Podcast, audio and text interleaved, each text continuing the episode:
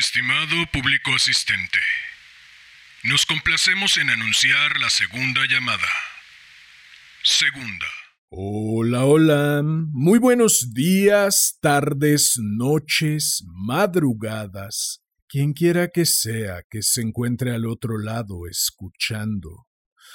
Queridos gatos locos, el 30 de abril en México se celebra el Día del Niño, ahora llamado Día de la Infancia o de las Infancias. Hace un año, por estas mismas fechas, di lectura a La Sirenita de Hans Christian Andersen, el cuento que sirviera de inspiración para la película homónima de Disney.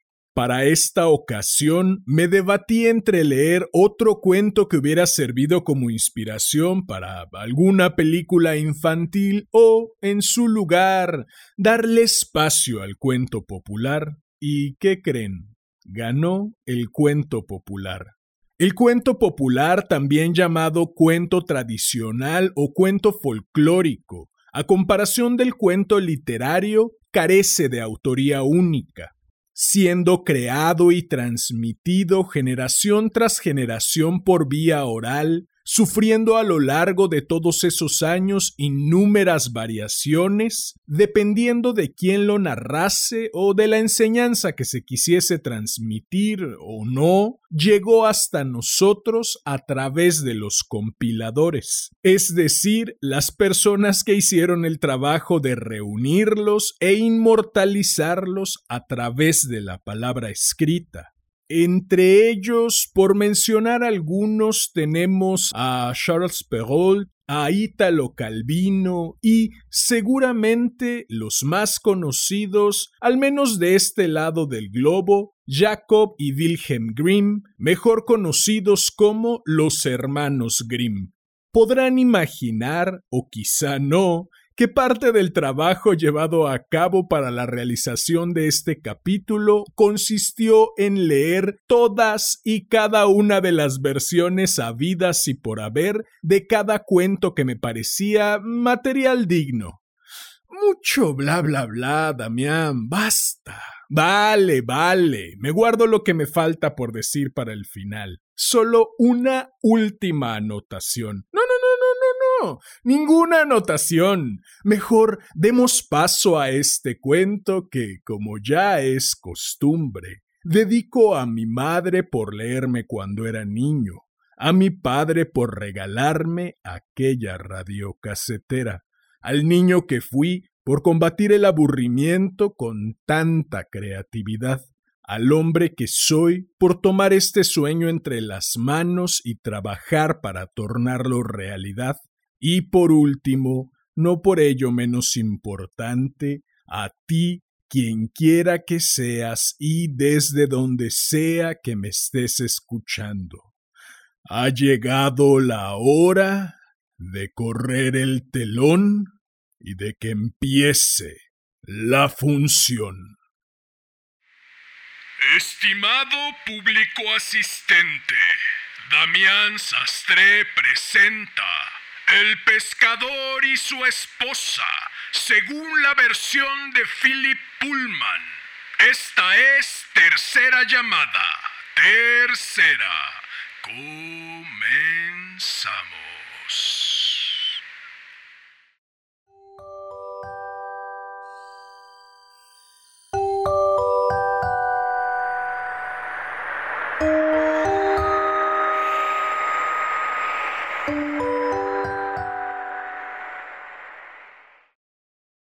Érase una vez un pescador que vivía con su esposa en una cabaña tan sucia como un orinal. Cada día el pescador salía a pescar y pescaba y pescaba sin parar.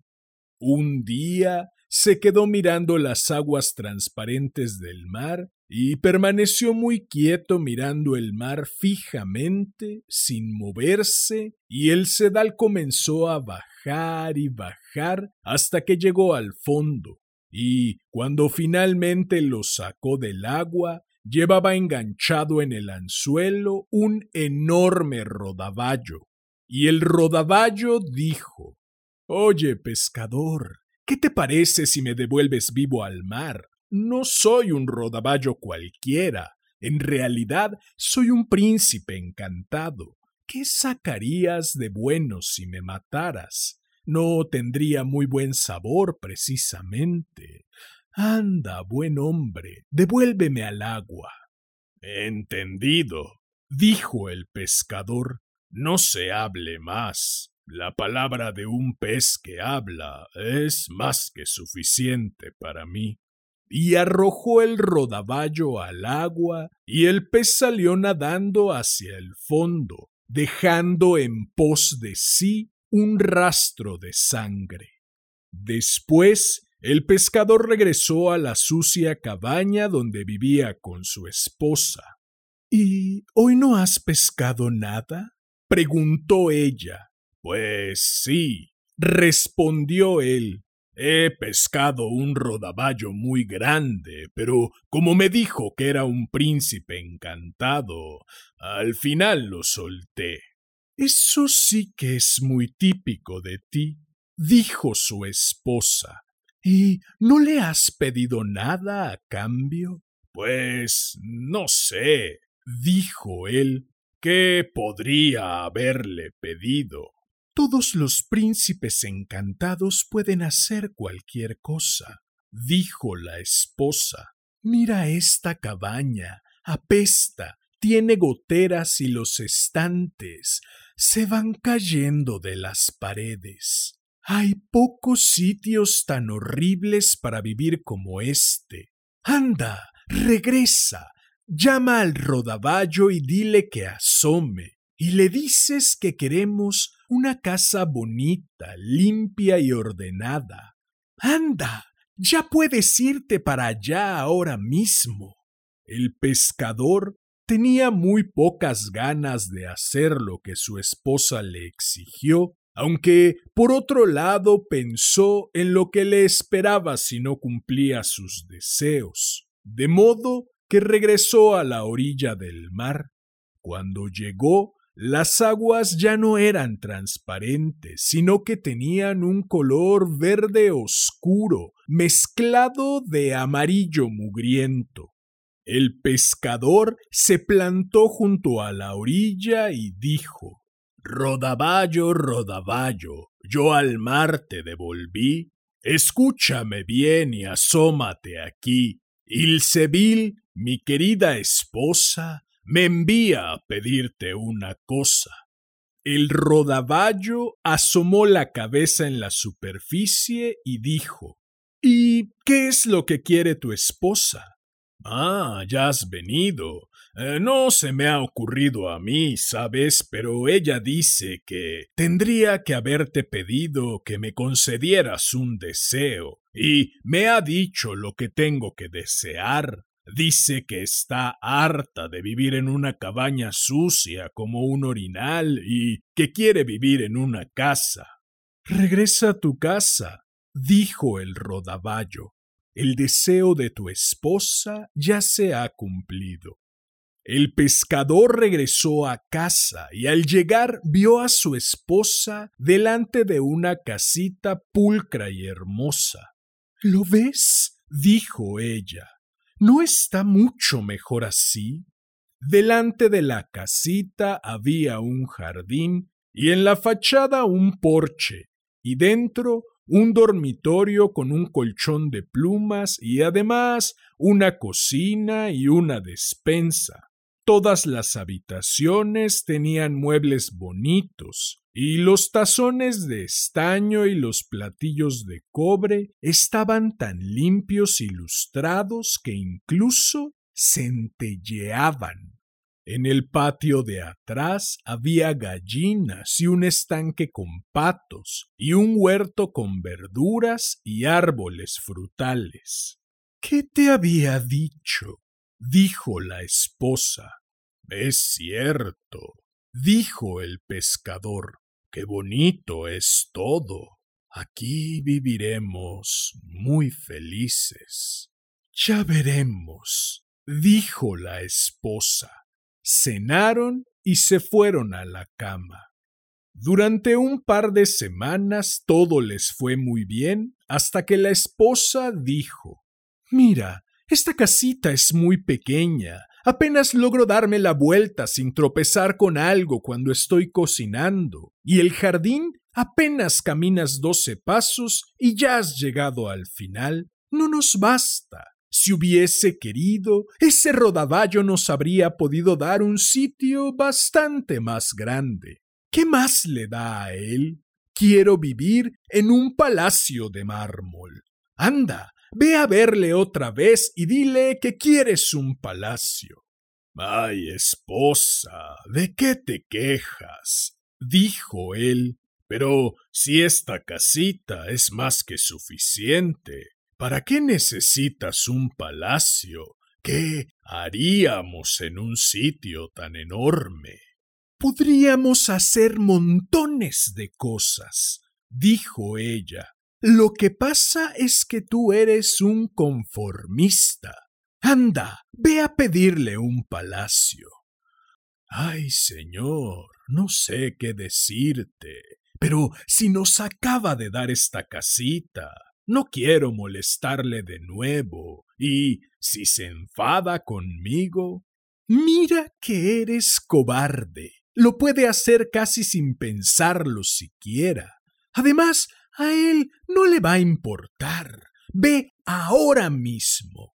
El pescador no quería ir de nuevo. No se sentía cómodo pidiéndole otra cosa al rodaballo. No está bien, pensó, y sin embargo acabó yendo tal como ella le exigía. Una vez junto al mar, vio que el color de las aguas había cambiado de nuevo. Ahora eran azul oscuro y violeta y gris. Se plantó justo en la orilla y empezó a decir Rodaballo, rodaballo, yo al mar te devolví, escúchame bien y asómate aquí. Ilsebil, mi buena esposa, me envía a pedirte una cosa. ¿Qué quiere esta vez? dijo el rodaballo. Verás, dice que la casita es demasiado pequeña. Le gustaría vivir en un palacio. Vuelve a casa. Ya está en la puerta de su palacio. El pescador regresó a casa y cuando llegó ya no había ninguna casita, sino en su lugar un gran palacio de mármol. Su esposa se encontraba en lo alto de la escalinata a punto de abrir la puerta. Venga, hombre. exclamó ella. ¿Por qué andas tan despacio arrastrando los pies? ¡Aprisa! Vamos a ver cómo es por dentro. El pescador la acompañó.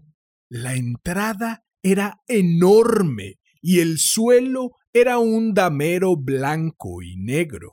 A lo largo de las paredes había unas puertas enormes y al lado de cada puerta les saludaba con una reverencia un criado que, al llegar ellos, abría las puertas de par en par.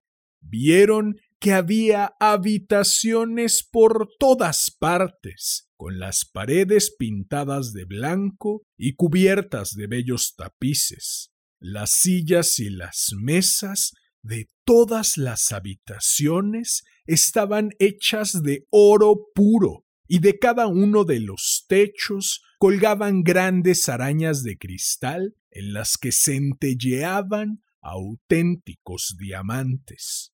Las alfombras eran tan gruesas que los pies del pescador y su esposa se sumergían en ellas hasta los tobillos, y la enorme mesa del comedor estaba tan cargadísima de manjares que necesitaban el refuerzo de unos puntales de roble para no hundirse bajo el peso del festín. Al otro lado del palacio había un patio muy grande, con el suelo de grava blanca purísima, y cada una de las piedrecitas había sido bruñida cuidadosamente y en medio del patio vieron una fila de carrozas de color rojo escarlata de los más diversos tamaños, y delante de cada una de ellas había un tiro de caballos blancos. Cuando el pescador y su esposa aparecieron en el patio, todos los caballos le saludaron inclinando la cabeza y haciendo una reverencia. Al final del patio empezaba un jardín cuya belleza resultaba indescriptible, y sus flores lanzaban sus perfumes a muchas millas a la redonda, y había también frutales cargados de manzanas y peras y naranjas y limones, y después se extendía un parque boscoso de 500 metros de largo por lo menos, y por el que correteaban alces y gamos y liebres y todos los animales más bellos. ¿No te parece bonito? dijo la esposa. Mucho, respondió él. Es más de lo que necesito. Podemos vivir aquí y nunca pasaremos necesidades. Ya veremos, dijo ella. Ahora dormiremos aquí y mañana por la mañana sabremos qué tal nos sentimos en este palacio. A la mañana siguiente despertó primero la esposa. El sol estaba empezando a salir y ella se enderezó y permaneció sentada en la cama viendo el jardín y el parque, y también las montañas que se elevaban más allá. Su marido roncaba plácidamente a su lado, pero ella le dio unos golpes entre las costillas y dijo Marido, despierta de una vez, levántate y mira por la ventana. Él bostezó, se desperezó y finalmente miró como ella por la ventana. ¿Qué pasa? preguntó él. Bueno, tenemos el jardín y el parque. Todo es muy bonito y muy grande, es cierto. Pero fíjate en lo que hay más allá. Montañas. Si fuésemos los reyes, esas montañas también serían nuestras. Ay, esposa, dijo el pescador, yo no quiero ser rey. ¿Para qué me haría falta ser rey si ni siquiera hemos visto aún todas las habitaciones de este palacio? ¿Ves lo que te digo siempre? dijo ella. Lo que a ti te pasa es que te falta ambición. Aunque tú no quieras ser rey, yo sí quiero serlo. Pero esposa mía, no puedo pedirle algo así. Ya se ha mostrado muy generoso. Ahora no voy a decirle que quieres ser rey. Claro que puedes. Anda. Ya estás yendo a verle. Oh. gimió el pescador y se fue muy compugido. Seguro que a ese pez no le va a gustar nada, pensaba mientras iba camino del mar y sin embargo allá se dirigió cuando llegó a la orilla, el mar se había puesto de color gris oscuro y se alzaban en él unas olas muy grandes que emitían un olor nauseabundo. Y el pescador dijo, Rodaballo, Rodaballo, yo al mar te devolví, escúchame bien y asómate aquí Ilsebil, mi dulce esposa, me envía a pedirte una cosa. Y bien, dijo el rodaballo, disculpa, pero dice que quieres ser rey. Vuelve a casa, ella ya es el rey. De modo que el pescador se encaminó de regreso. Cuando llegó, el palacio era el doble de grande que antes, y en la entrada se alzaba una gran torre sobre la que ondeaba una bandera de color rojo escarlata. Unos centinelas montaban la guardia en las puertas y cuando con mucha cautela el pescador se acercó hacia ellas, los soldados le saludaron militarmente, con tal estrépito de rifles que el pobre hombre casi se muere del susto. Redoblaron luego unos tambores y sonó la fanfarria de unas trompetas y se abrieron las puertas de par en par.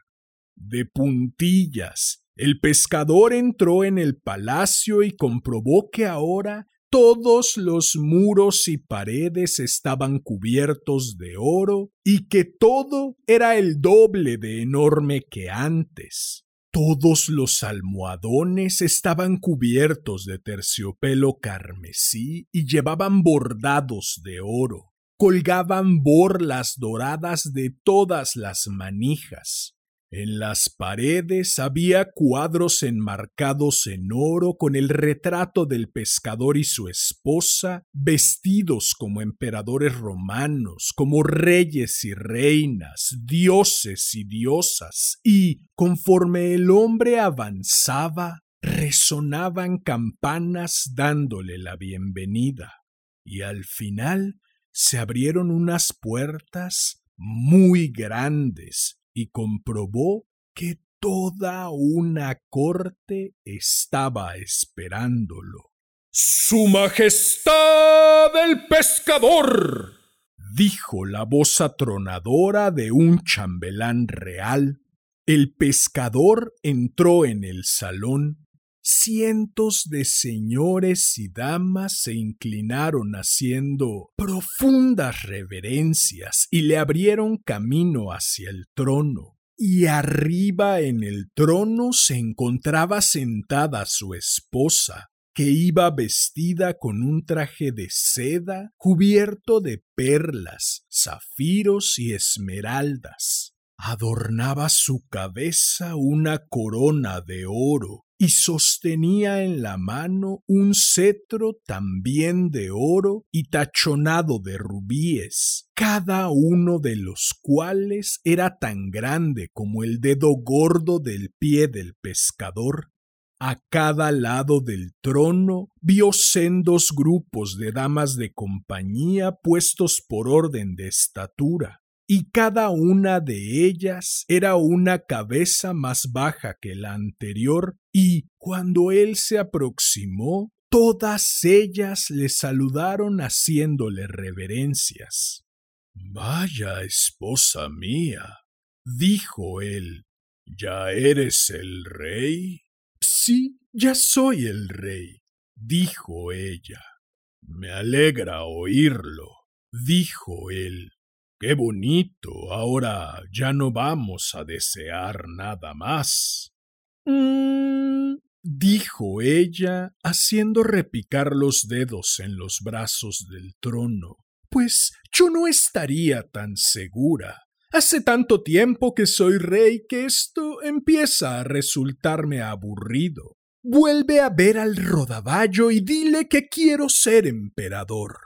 Pero Esposa mía, dijo él, eso no podrá conseguirlo el rodaballo. Ya existe un emperador y no puede haber más que uno. No te atrevas a hablarme de este modo. No olvides que soy el rey. Cumple lo que se te ordena y ve a hablar con ese rodaballo. Si ha podido convertirme en rey, también podrá hacerme emperador. Para él es lo mismo. Anda, ya puedes irte. Y el pescador se fue, pero estaba muy intranquilo. Pensaba que esto no iba a acabar bien de ninguna de las maneras. Seguro que el rodaballo iba a hartarse de tantos deseos. Cuando llegó a la orilla, el mar estaba negro, denso y algo hervía desde las profundidades en su interior. Soplaba un fuerte viento que batía las olas y les arrancaba mucha espuma. El pescador se plantó allí y dijo Rodaballo, Rodaballo, yo al mar te devolví. Escúchame bien y asómate aquí. Ilsebil, mi gentil esposa, me envía a pedirte una cosa. Pues bien, dime qué es, dijo el rodaballo. Quiere ser emperador. Vuelve a casa, ya es el emperador.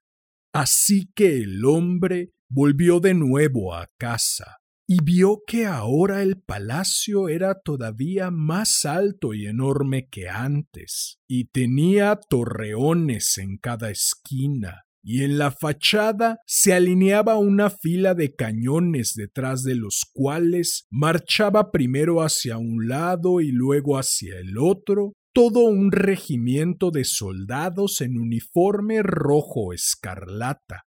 En cuanto vieron al pescador, se pusieron en posición de firmes y luego le saludaron, y la salva que lanzaron los cañones a modo de bienvenida le dejó casi sordo. Se abrió la compuerta y él entró y descubrió que todas las edificaciones estaban recubiertas de oro y que a lo largo de las paredes había esculturas de alabastro que les representaban a él y a su esposa en actitudes heroicas. Y conforme avanzaba, los duques y princesas se apresuraban a ir abriéndole las puertas y a hacerle reverencias hasta el suelo, en el salón del trono, su esposa permanecía sentada en un sitial de cientos de metros de altura, construido de una sola pieza en oro macizo, y apenas si logró distinguirla porque llevaba puesta una corona que medía tres metros de altura y dos de anchura. También estaba hecha de oro macizo, con incrustaciones de rubíes y esmeraldas. En una mano su esposa sostenía el cetro y en la otra el orbe terráqueo, signo del imperio. Dos hileras de soldados formaban su guardia personal y cada uno de ellos era una cabeza más bajo que la anterior y empezaban las dos hileras gigantes auténticos, altos como el mismísimo trono, y al final había unos enanos tan pequeños como el meñique del pescador, y todos iban cargadísimos de armas diversas. A los lados del salón permanecían en actitud respetuosa multitud de duques, condes y varones. El pescador se acercó al pie del trono y gritó con todas sus fuerzas. Esposa. ¿Ya eres el emperador? ¿No lo ves con tus propios ojos? ¿Qué te parece? Estoy impresionadísimo. Espero que ahora ya no sigas deseando más. Eres el mismo de siempre. No aspiras a nada. Pues permíteme que te diga que todo esto no me parece suficiente.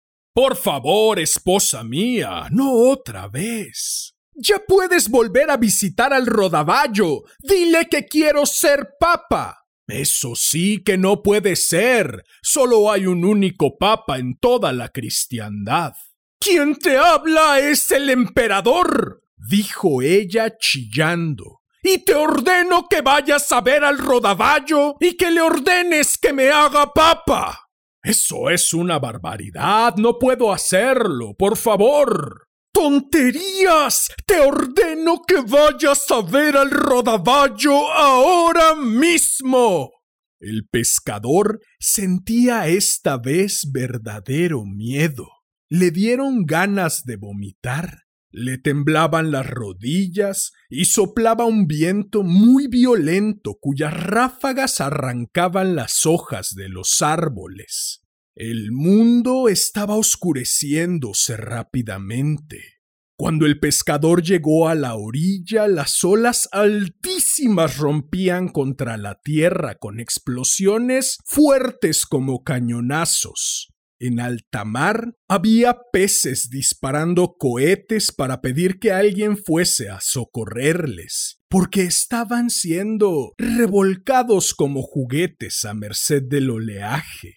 En el cielo quedaba un poquito de azul en un rincón, pero incluso esa mancha más clara estaba rodeada de nubes teñidas de rojo sangre desde las que salían los destellos de los relámpagos. Sumido en la mayor desesperación, el pescador gritó Rodaballo, rodaballo, yo al mar te devolví. Escúchame bien y asómate aquí. Ilsebil, mi tierna esposa, me envía a pedirte una cosa. ¿Y bien qué quiere ahora? Quiere ser papa. Vuelve a casa. Ya es papa. Al llegar a casa encontró una gigantesca iglesia que ocupaba el lugar donde anteriormente se alzaba el castillo. Estaba rodeada por palacios de todos los tamaños y formas imaginables, pero dominaba el conjunto la aguja de la iglesia, mucho más alta que todo lo demás. Una enorme multitud de personas se agitaba por allí, tratando todos de entrar en la iglesia, pero dentro de ella había una multitud incluso mayor, de manera que el pescador no tuvo más remedio que tratar de abrirse paso a empujones. La iglesia estaba iluminada por miles y miles de velas, y en cada rincón había un confesionario en el que un sacerdote escuchaba las culpas de los penitentes. En el centro mismo del templo se elevaba un trono dorado en el que estaba sentada su esposa. Sobre su cabeza se elevaban tres coronas, una encima de la otra, y en sus pies llevaba unas zapatillas de color rojo escarlata. Una cola de obispos esperaba el turno para postrarse en el suelo ante ella y besarle la zapatilla derecha y una cola igual de larga formada por abades esperaba al otro lado a que les llegara el turno de postrarse ante ella y besarle la zapatilla izquierda. La esposa del pescador llevaba en la mano derecha un anillo grande como un gallo y en la mano izquierda un anillo grande como un ganso y una larga cola de obispos esperaban a besarle el anillo de la derecha, y otra larga cola de arzobispos a besarle el de la mano izquierda. Esposa mía, ¿ya eres papa? gritó el pescador. ¿Qué te parece? ¿Tengo el aspecto adecuado? No lo sé, jamás he visto a ningún papa. ¿Y tú eres feliz por fin? Ella permaneció muy quieta en su trono, sin decir palabra. Todo aquel montón de besos en sus manos y sus pies eran como si una enorme bandada de gorriones estuviese picoteando el suelo. El pescador creyó que ella no había alcanzado a oír su voz de modo que volvió a preguntar Esposa mía. ¿Eres feliz por fin? No sé, no estoy del todo segura. Tendré que pensarlo. Se fueron ambos a dormir y el pescador durmió como un tronco porque había tenido un día muy atareado. Su esposa, en cambio, se pasó la noche dando vueltas, muy agitada.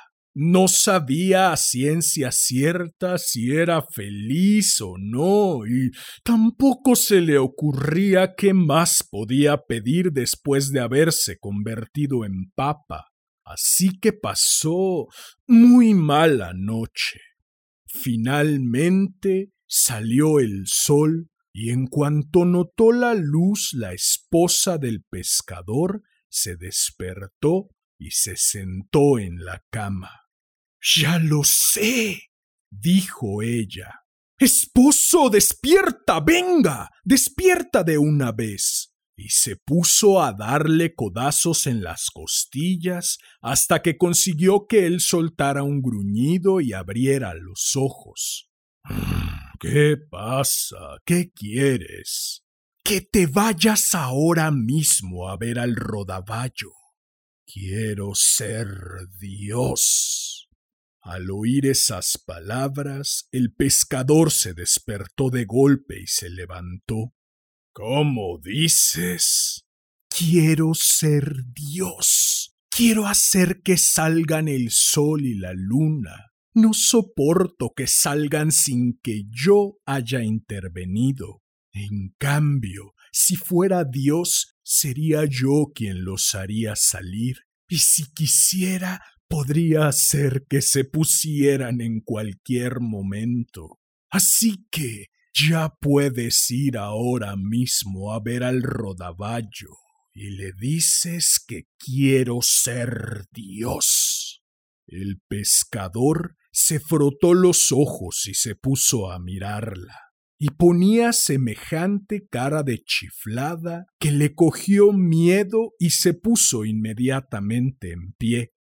Venga, dijo ella, vete ya. Por favor, esposa mía, suplicó el pobre hombre cayendo de rodillas en el suelo. Piénsatelo bien, esposa mía, piénsatelo dos veces. El rodaballo te convirtió en rey y te convirtió en papa, pero no podrá convertirte en Dios. Eso es del todo imposible. Ella se levantó de la cama y empezó a pegarle. La melena se agitaba sobre su cabeza y sus ojos se le salían de las órbitas. Se rasgó el camisón hasta destrozarlo y se puso a chillar sin parar y le iba gritando a su marido. No soporto la espera. Estás volviéndome loca. Vete ahora mismo y obedece mis órdenes. El pescador se puso los pantalones a duras penas, salió corriendo del cuarto y se fue camino de la orilla. Una tormenta terrible estaba cayendo sobre el mar y apenas consiguió mantenerse de pie junto a la orilla porque el viento le empujaba hacia atrás.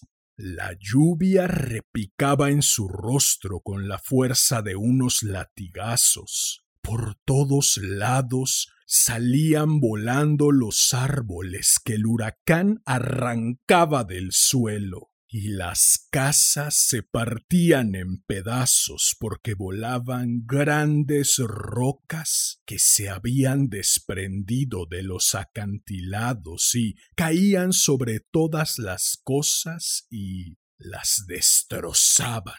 Retumbaban los truenos, llameaban los relámpagos, y las olas del mar eran altas como iglesias y castillos y montañas, y de la cresta del oleaje salían volando sábanas enteras de espuma.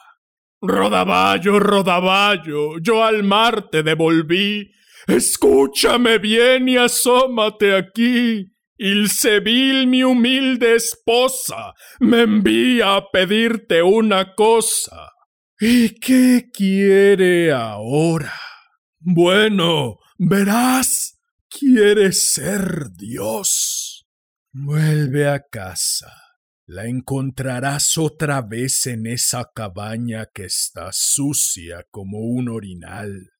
Y así ocurrió. El pescador y su esposa han seguido viviendo desde entonces en esa sucia cabaña.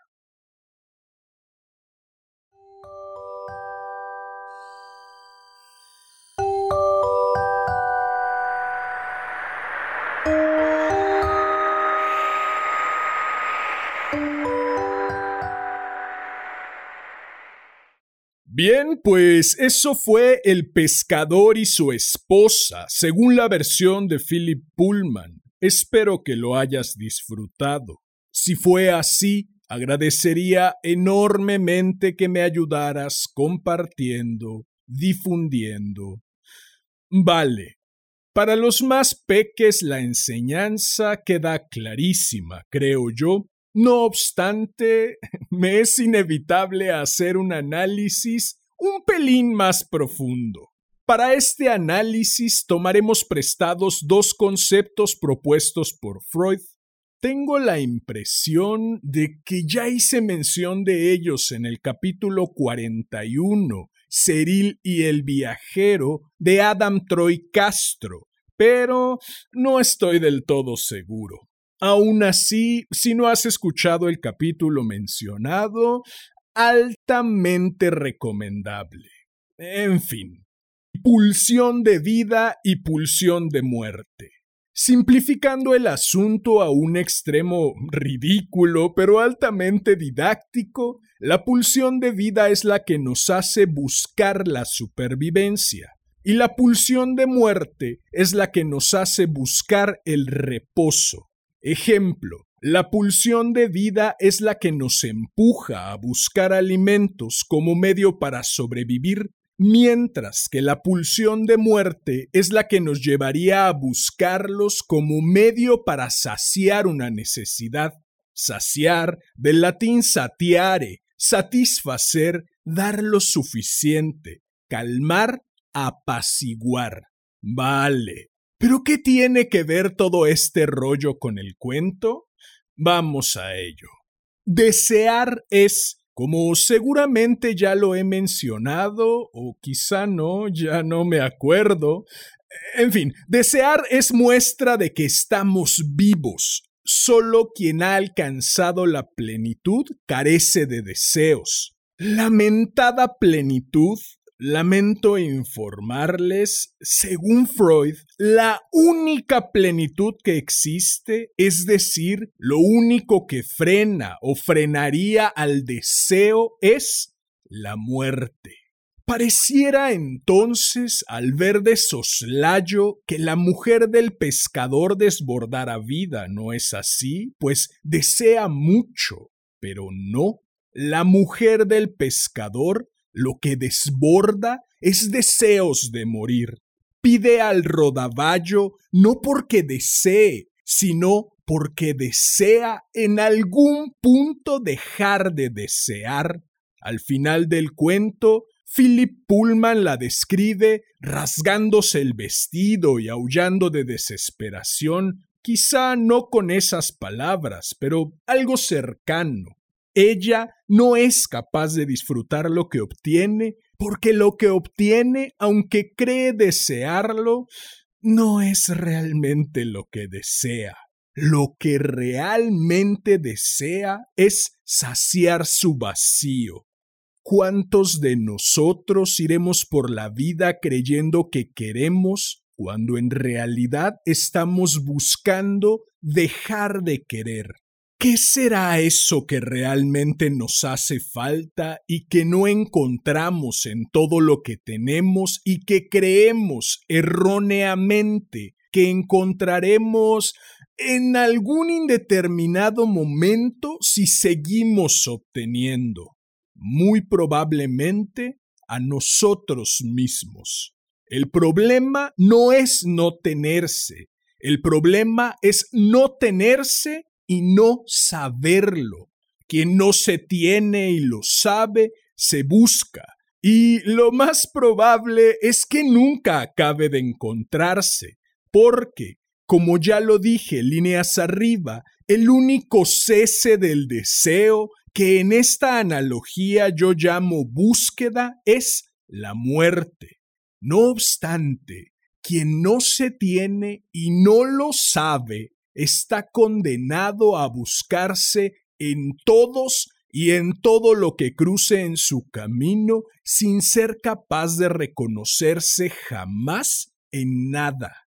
Repito, quien no se tiene y no lo sabe está condenado a buscarse en todos y en todo lo que cruce en su camino sin ser capaz de reconocerse jamás en nada.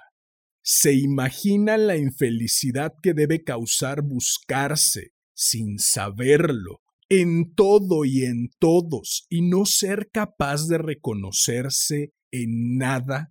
¿Se imaginan el dolor que debe causar? Algunas veces ese dolor el dolor que causa el vacío que nada llena es tan inmanejable que las personas, conscientes de ello o no, llegan a la conclusión de que destruirse es el único camino para que deje de doler. Algunas veces se destruyen poco a poco, algunas veces se destruyen de un plumazo. La mujer del pescador desea destruirse de un plumazo, aunque no lo sepa. Por otro lado, del pescador que no desea nada, tampoco se podría decir que está muy vivo. Si bien es cierto, sale todos los días a pescar porque el instinto de supervivencia le indica que lo haga, también lo es que con no morirse se da por bien servido. Y vivir solo para no morirse tampoco suena a algo que haría alguien que se está buscando, ¿o sí? El personaje más sano, quizá, sería el rodaballo, que al darse cuenta de que la mujer no va a parar jamás o quizá parará el día en que logre destruirse, decide no esclavizarse a los deseos de ella, porque esclavizarnos a los deseos de alguien más, sobre todo cuando ese alguien está buscando su destrucción, es también un modo de destruirnos. Repito, esclavizarnos a los deseos de alguien más es también un modo de destruirnos. Y el rodaballo no desea su destrucción. Si la deseara, habría bastado desde un principio con no pedirle al pescador que lo liberara, ¿no creen? Pero claro, si eso hubiera ocurrido, no existiría el cuento, y este capítulo estaría dedicado, yo que sé, a la caperucita roja, que seguramente también tiene muchísima tela de dónde cortar. Moraleja, seamos como el rodaballo. En fin, el jueves, siguiendo con el tema del Día de las Infancias, daré lectura a un cuento también popular que solía leer cuando era muy, muy, muy niño y que ahora, mientras buscaba cuento para el día de hoy, volvió abruptamente a mi memoria como un rayo rasgando el cielo y me pidió ser leído. No sé si la versión que encontré es la misma que solía leer, pero algo es algo. Si deseas seguir recibiendo amorosas bofetadas con guante blanco como las del día de hoy, si deseas hacerme saber tu opinión acerca de esta nave de los gatos locos, si deseas estar al tanto del contenido, mayoritariamente memes turbios que publico, o si deseas sugerir un cuento para cualquiera de las dos secciones de este hermoso, sensual y exquisito podcast. Puedes buscarme en Facebook como Damián Sastre en Instagram como arroba casi diario de un loco y en YouTube como casi diario de un loco TV TE espacio VE. Si llegaste hasta aquí, como ya es costumbre, agradezco inconmensurablemente tu valiosísimo tiempo. Recibe un enorme abrazo. Ten una excelente vida y hasta la próxima.